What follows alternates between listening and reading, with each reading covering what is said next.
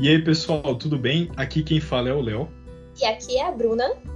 E nós estamos começando hoje o nosso primeiro quadro do De Orion para o Futuro. Nós fazemos parte da equipe Orion Aerospace Design da UTFPR de Ponta Grossa e hoje a gente está aqui para falar um pouquinho sobre vida fora da Terra. E aí, Leonardo, existe vida fora da Terra? Existe vida fora da Terra? É uma pergunta difícil da gente responder com toda certeza. É, a gente não tem nenhuma prova física, nenhuma prova é, exata de que existe vida fora da Terra, mas a gente tem algumas boas ideias do quanto é possível ter vida fora da Terra, ou mesmo é por onde a gente pode procurar essa vida. Né? Geralmente o pessoal quando fala de vida fora da Terra, a gente pensa logo nos famosos ETs, né? Então aquele bichinho cabeçudo, verde, com olho grande, que fala ter minha casa ou que tem uma nave espacial. E a gente não descarta essas possibilidades também, né? Até porque o universo é extremamente grande e a gente conhece uma parcela muito pequena dele. Mas é, aqui dentro do nosso sistema solar a gente foca mais, por exemplo, em é, estudos talvez é, pouco menos bonitos, né? Tipo assim, ah, achar um ET em si, mas é, a gente se, se preocupa às vezes em entender é, uma bioassinatura ou uma vida é, uma vida microbiana, vamos dizer assim, né, algo semelhante a isso, baseado nas regras, né, que a gente encontra aqui no nosso planeta, que até então, né, a gente é o único planeta que se tem prova de vida, né? Por isso que a gente está gravando esse podcast agora. Então é uma pergunta difícil, mas a gente pode dizer que provavelmente existe vida em outros planetas, sim a gente fala sobre hum, o estudo da vida, né, como que ela funciona, como surgiu, a gente tem uma área específica para para justamente é, tentar descobrir e desvendar, e desvendar todos esses mistérios, que é o ramo da astrobiologia. Então, a astrobiologia, ela foi uma área relativamente recente, né? Então, ela vem de um ramo da astronomia ali que, que desde dois mil anos atrás vem pesquisando, né? É, sobre os outros planetas, sobre os outros astros que estão em volta da, da nossa Terra. Mas é, surgiu justamente essa pergunta de como que a vida é, surgiu aqui, como que ela surgiria em outros planetas, como ela se comportaria, e então veio o Departamento de Astrobiologia. A NASA, ela criou esse departamento há cerca de 50 anos atrás, então comparado com, com astronomia, astrofísica, é, e outros ramos né, de, das ciências, essa astrobiologia aí, ela é um, um bebê ainda. E, e ela vem para discutir justamente a vida na Terra e o desenvolvimento da vida em outros, em outros planetas, né? Como seria possível é, o, o, desenvolvimento microbiológico ali em outros, em outros sistemas com condições diferentes das nossas, por exemplo. E nisso a, a astrobiologia ela estuda muito os micro-organismos extremófilos, que são aqueles micro-organismos encontrados aqui na Terra, mas que conseguem é, viver em, em ambientes extremos, né? Em ambientes com altas ou muito baixas temperaturas, ambientes com uma pressão extrema que é totalmente fora do que nós estamos acostumados, né? O, do que o corpo humano está acostumado. É ou que consegue realmente sobreviver e, e, se desenvolver ali em ambientes inóspitos. E se esses micro-organismos eles conseguem sobreviver nesses ambientes aqui na Terra, o que, que impede que, que esses micro-organismos eles consigam se desenvolver né, em condições como a, a de Marte, por exemplo, ou a de Vênus? Então, é uma área que vem para questionar tudo isso. Sim, e, e, é legal a gente olhar né, para essa curiosidade fundamental da astrobiologia e olhar mesmo até mesmo o desenvolvimento humano, né? Porque desde lá o homem primitivo, por exemplo, quando ele olhava para cima e ele via todos aqueles pontos luminosos, né? E ali ele atribuía, por exemplo, constelações, ou ele atribuía uma divindade, né, um espírito para as forças da natureza muito das mitologias que eles contavam ali, né, que a gente tem registro arqueológico sobre, sobre isso, eles envolviam muito do tipo assim, é, qual a explicação, qual seria a origem da vida? Então, o ser humano é legal porque é uma coisa intrínseca, vamos dizer assim, da, da nossa espécie, de se perguntar como surgiu a vida e será que essa vida existe em outros lugares? Então, a gente tem lá é, explicações, por exemplo, né, mais em sentido religioso, ou mais em sentido místico, né? Mas em si essa essa essa área, né, para a ciência em si, ela é relativamente nova, né? Como você mesmo falou, a gente tem o departamento da, da NASA que se dedica a estudos desse caráter e eles são extremamente recentes, né? E começou na verdade, né, com, com muito dos de algumas observações de alguns é, geoquímicos é, que tipo tentavam fazer um intercâmbio em outras áreas, né? Por exemplo, da área da biologia molecular, da biologia celular. Então, tipo assim, quando né, a galera começou a trocar figurinha, vamos dizer assim, né? É, a ciência, a, astrobiologia é uma ciência extremamente interdisciplinar. O que significa isso? Então, o cara que estuda geologia, ele estuda, por exemplo, os componentes, né, a evolução da Terra ao longo do tempo, os componentes da atmosfera, da, da, da crosta, do manto, enfim, quais são a relação entre todos esses temas, né, esses sistemas, e tipo assim, peraí, né, a vida também está dentro desse sistema, então a partir do momento que a gente começou a misturar essas coisas, a gente começou a projetar isso para, ah, legal, né, provavelmente, né, a gente tem teorias que descrevem melhor como provavelmente a vida surgiu aqui, apesar de não ser uma resposta definitiva e imutável, mas a gente tem, né, é, essa projeção já, né, a gente nem respondeu direito aqui e a gente já projeta isso para outros lugares.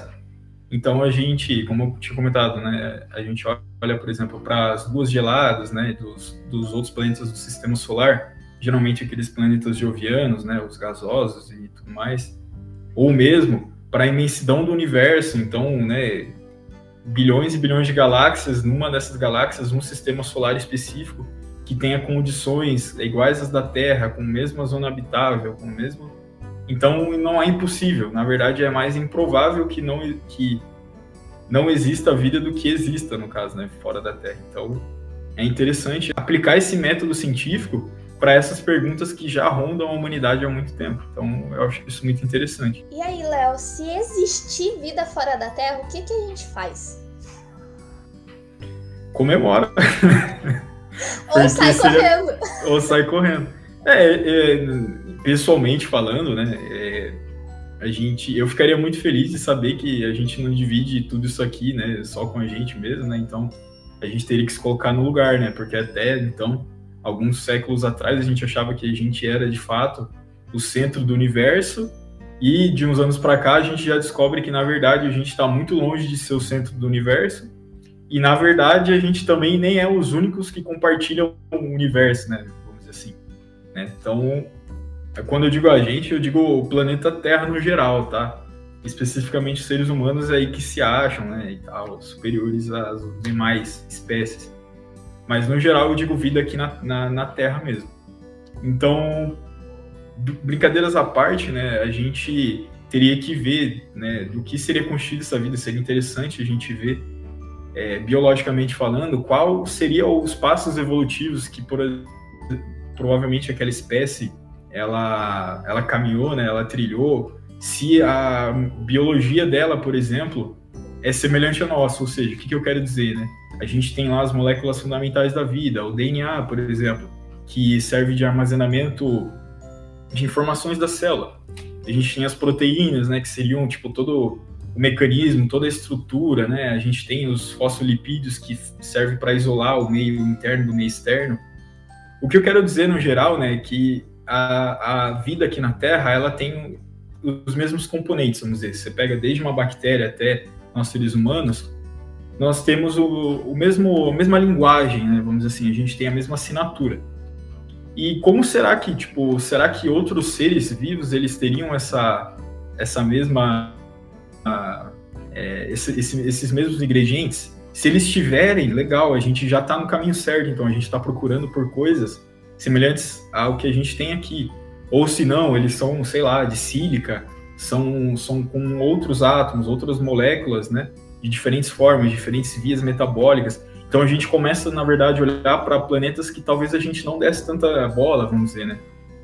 Mas, assim, com certeza, né, nossa sociedade seria impactada de uma forma geral, né? Tanto por questões talvez éticas ou mesmo religiosas, seria, seria um choque, né? Existiria talvez muito negacionismo, mas eu acho que para a ciência seria um momento, um marco, na verdade, né? Seria a emergência de muitas outras coisas que estão por vir, desde, por exemplo, talvez exploração espacial, até mesmo, né, como se comunicar com eles, né? A gente tem tá bem legal, eu estava assistindo o documentário do Cosmos, né, o, o, Cosmos da segunda temporada agora, né, que é são mundos impossíveis, se eu não me engano.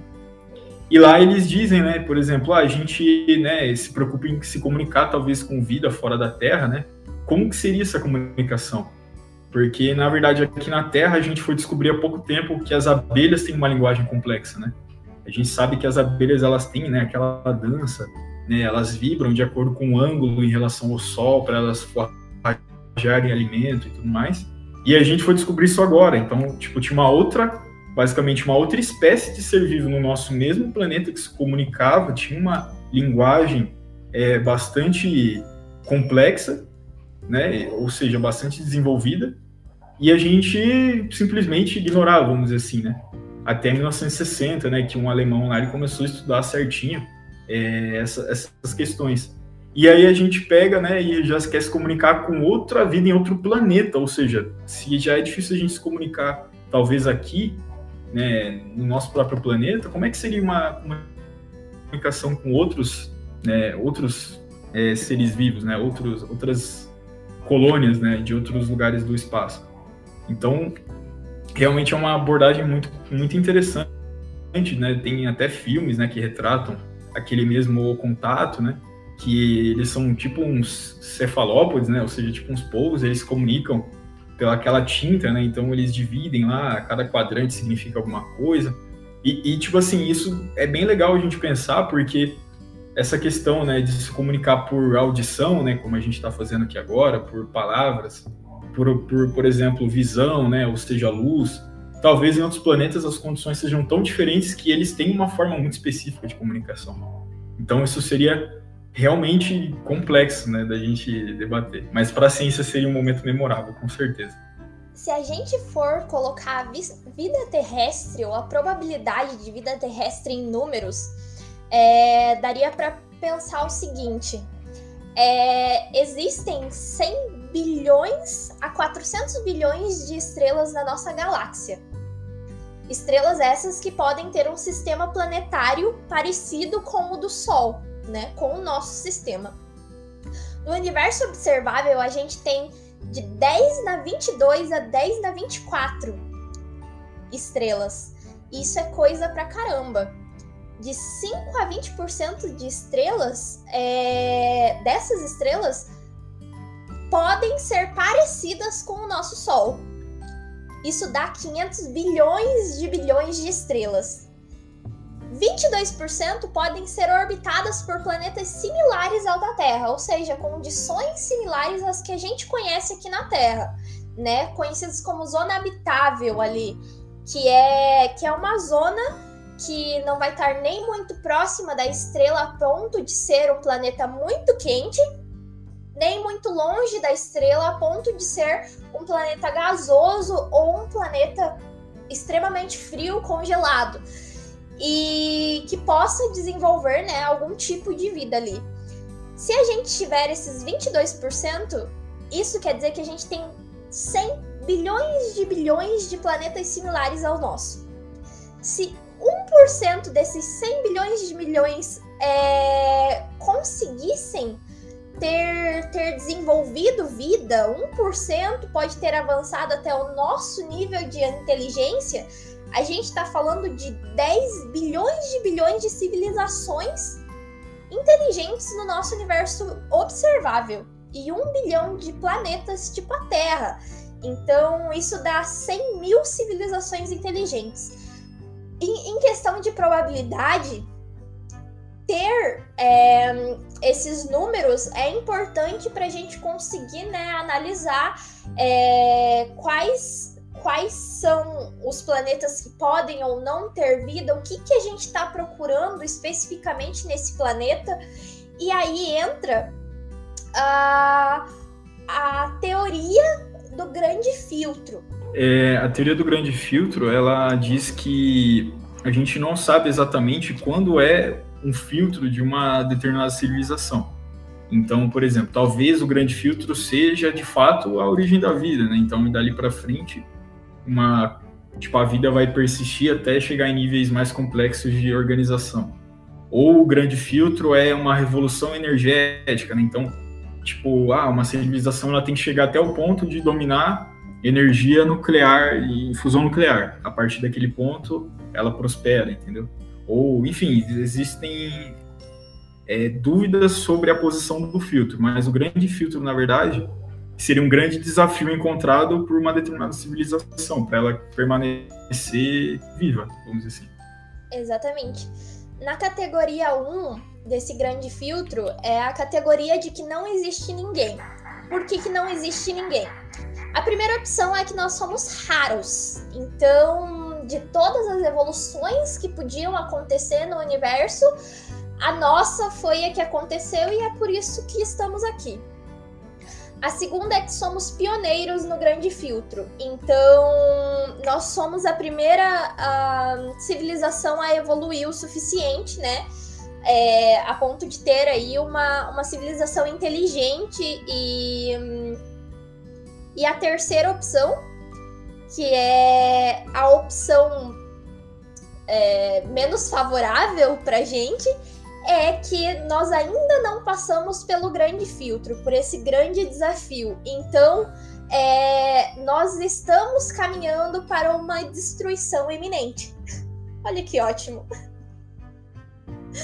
A segunda categoria é, lista algumas razões lógicas para não termos ouvido falar dos, dos extraterrestres ainda. Então, a primeira delas é que vida super inteligente já visitou a Terra antes de estarmos aqui, então eles podem ter visitado os dinossauros, por exemplo. A segunda, que a galáxia já foi colonizada, mas nós moramos em uma área despovoada, então nós somos o subúrbio do universo. A vida super inteligente não tem interesse em colonização, então não tem interesse em nos visitar. Para eles, nós somos nada. Também pode haver a possibilidade de que as civilizações predatórias e assustadoras lá fora. Então, é, essa, essa civilização predatória é, acaba, acaba colonizando aí outros planetas ou destruindo outros planetas. E é por isso que, que outras civilizações não tentam entrar em contato conosco. A gente tem uma, uma possibilidade aí, né, na categoria 2, de que existe apenas uma única inteligência superior e essa civilização é super predadora e, e destruiu todas as outras. Também que há muito barulho e atividade lá fora, e é por isso que, que nenhum outro ser conseguiu é, ouvir os nossos sinais e saber que nós estamos aqui. Civilizações mais avançadas podem saber sobre nós e estão nos observando nesse exato momento Assim como civilizações superiores existem à nossa volta, mas somos primitivos demais para percebê-las. Então, é, vocês acham que as formigas sabem que nós somos é, uma civilização inteira superior a elas, por exemplo? E a última possibilidade é que nós estamos completamente enganados sobre a nossa realidade. Então, nós não vivemos o que realmente pensamos que vivemos. É, e isso tudo também vai, vai, de certa forma, de encontro com essa questão, né, de é, a forma que o ser humano tem de pensar, então não necessariamente é uma verdade absoluta. De novo, né, mesmo as ciências que são é, baseados em, em testes, é, existe toda uma comunidade preocupada com a veracidade do que a gente está comunicando, mas querendo ou não, ainda é uma atividade humana, né? Então, a, essa própria curiosidade humana não necessariamente é uma regra no universo, né? Talvez os outros seres eles não sejam tão curiosos, eles não tenham isso e tipo assim, nossa, ah, legal, tem uma civilização ali e é isso. Então, essa própria curiosidade humana não é uma regra, né? E, e, a forma de desenvolver, por exemplo, esse conhecimento também não é uma regra. E, de novo, existem diversas formas da gente interagir com o mundo físico, né, o mundo químico. Então, né, visão né, com luz, é, audição com ondas mecânicas né, que se propagam pelo ar, né, comunicação química, que, por exemplo, a Bruna citou das formigas, né, então a gente tem a comunicação química das formigas, a comunicação e vibração das abelhas, então, a, a, forma de se comunicar, né, a forma da informação universo é muito diversa. Né? Então, a gente fica realmente assim, né, o que será, né? Mas isso tudo são coisas talvez um pouco mais especulativas dentro da, da astrobiologia, né? Então, são, são coisas sim a serem né, bastante é, verificadas, né? Então, não são descartadas nenhuma possibilidade, né? Justamente porque o universo é muito grande mas vamos dizer assim que existe uma parte mais prática na, na astrobiologia que ela tenta enxergar, por exemplo, as bioassinaturas, né? Então, onde a gente vai achar essas bioassinaturas? E o que são essas bioassinaturas? As bioassinaturas, elas são é, moléculas é, geralmente relacionadas à vida. Então, por exemplo, a gente ultimamente está, por exemplo, busca a vida em Marte. Né? Por quê? Porque Marte, né, durante sua formação, né, antigamente, há bilhões de anos atrás, ele era um planeta muito semelhante à Terra. Então ele tinha, tinha campo magnético, ele tinha uma atmosfera, ele tinha uma, uma atmosfera de outra composição, tá? Uma, uma, composição muito semelhante à da Terra. Ele tem uma atmosfera, mas ela é bem rarefeita hoje em dia, né, e tudo mais, com diferente forma, né? Mas é, então ele era um planeta extremamente semelhante à Terra, com tanto em temperatura, em água líquida, em campo magnético. Então, se a gente olhar, poxa, provavelmente, né, talvez tenha surgido vida aqui, né? A vida, né, microbiana ou mesmo vida complexa. Então, é por isso que Marte ele teve todo esse destaque, né? Então, a gente tem sondas de diversos tipos, né? Até ultimamente teve uma sonda, né, tipo um drone, né? Então, esse drone ele ele está buscando por mais informações e tudo mais, teve toda aquela engenharia para ele poder voar na atmosfera de Marte. Então a gente está buscando, né, por vida lá, baseado no que a gente conhece de vida na Terra. Né? Então a gente está deixando essa parte talvez um pouco mais especulativa de lado para buscar coisas mais é, em consenso com a ciência do que a gente sabe de vida, né, baseado na vida aqui na Terra. Mas também existem, por exemplo, algumas luas geladas, como eu tinha comentado lá no começo, de é, planetas joviais, né? Jovianos. E, por exemplo, a lua de Encélado, a, saiu até um artigo recentemente, acho que semana retrasada, falando dos níveis de metano, né, que tinham naquela lua, né? Para quem não sabe, né, essa lua, ela é uma lua a superfície dela é praticamente completa de gelo, né? Então tem uma grossa camada de gelo, né? Imagina que é a crosta do nosso planeta, só que isso é só gelo, né? Isso é puro gelo.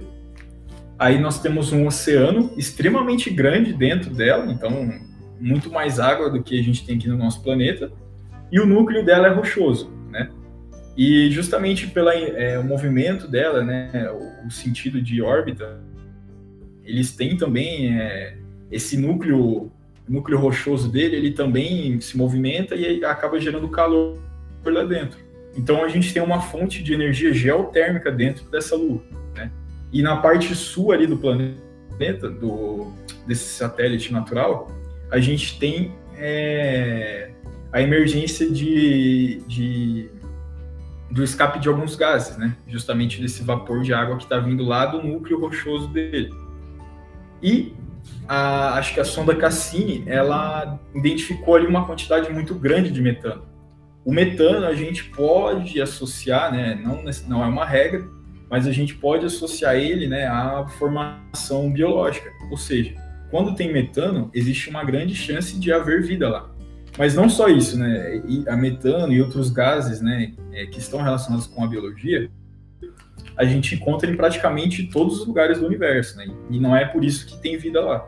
Mas o grande, o grande foco desse artigo era tentar explicar, né, através de simulações de computador, né, que aquelas quantidades de aquelas quantidades de metano, elas são muito grandes para uma formação natural de metano, ou seja, reações químicas que acontecem naturalmente naquele, naquele satélite provavelmente não dariam origem à quantidade de metano encontrada pela Cassini. Então, né, quando a gente coloca a biologia na jogada, as coisas, esses dados colhidos, eles começam a fazer mais sentido. Então, esse artigo né, não veio para bater o martelo, tipo, olha, existe vida né, em Célado. Mas ele veio aí para a gente abrir o olho, né? E tipo assim, olha, talvez a vida se formou lá, né? Uma vida microbiana. E o que, que tem a ver também aquela questão das, é, das fontes é, hidrotermais, né? Que a gente fala, que são aquelas fumarolas que o pessoal fala. É, essas fumarolas, elas têm uma grande quantidade também de composto orgânico. Quais são eles, né? A gente tem metano, gás hidrogênio, a gente tem é, lipídios, ou seja, aminoácidos. Então, todas essas moléculas, a gente sabe aqui na Terra que elas têm muito a ver com a vida, elas formam a vida, na verdade. Então, é, baseado nesses dados, talvez indique uma coisa muito interessante, e talvez indique a tendência que a gente vai ter agora de procurar por essas fontes hidrotermais, né? Então, a astrobiologia, no geral, a astronomia também, ela está dedicada a caçar isso no universo, esses padrões, né? Para a gente é, dar tiros mais certeiros, vamos dizer assim. Mas ela não descarta uma biologia completamente diferente, como eu tinha dito lá no começo. Então não tem como a gente saber exatamente. Como eu disse, a gente sabe o que deu certo aqui na Terra. Então a gente especula isso para outros lugares.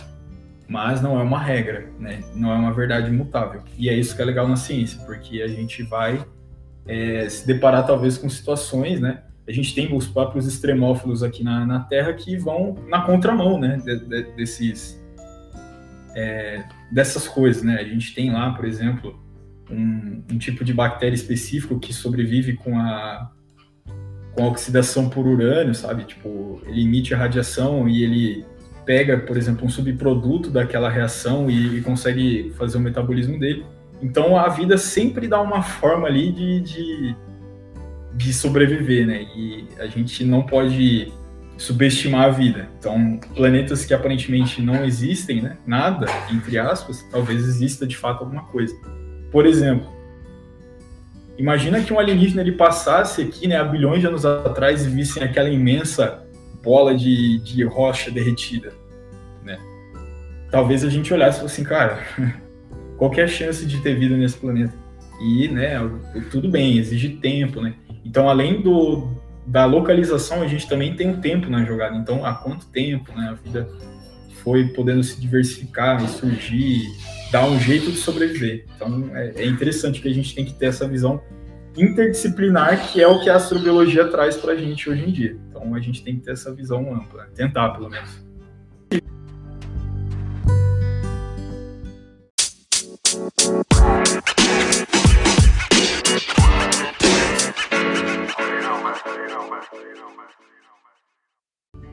Então, pessoal, é, essas foram algumas das considerações finais aí, né, sobre o episódio de hoje, né, de Vida Fora da Terra.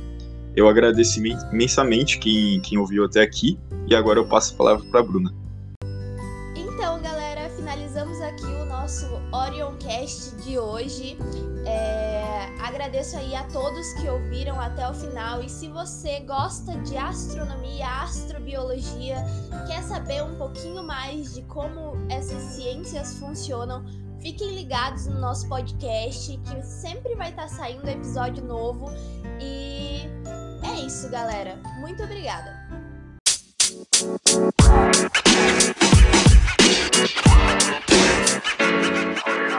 you know, man. You know, man.